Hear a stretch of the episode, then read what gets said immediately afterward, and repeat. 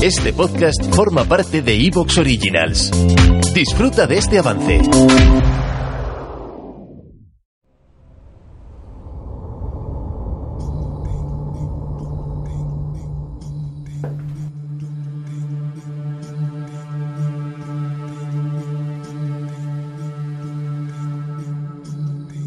Mil caminos tiene la noche. Célebre título de una vieja obra.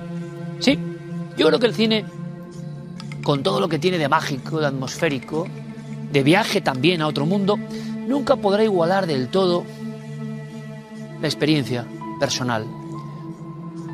El antropólogo José Luis Cardero, una auténtica eminencia, me dijo un día, mira Iker, tú estás rodeado de tecnología, con la falsa seguridad de la tecnología que nos vigila, nos protege, nos ayuda.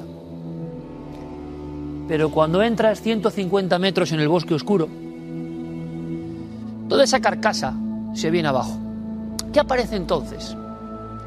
Da igual que estés por unos segundos pensando en tu correo electrónico, en la llamada no sé quién, el WhatsApp de no sé cuántos, porque a los 150 metros, de verdad metido en el bosque a oscuras, algo genético que todos llevamos dentro, una especie de válvula de membrana que todos los seres humanos llevamos dentro, se despierta.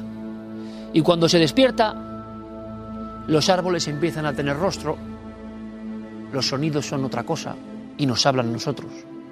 Es decir, algunos dirían que la mente mágico-arcaica empieza a superar la mente tecnológica, que no deja de ser uno de los muchos disfraces culturales que tenemos.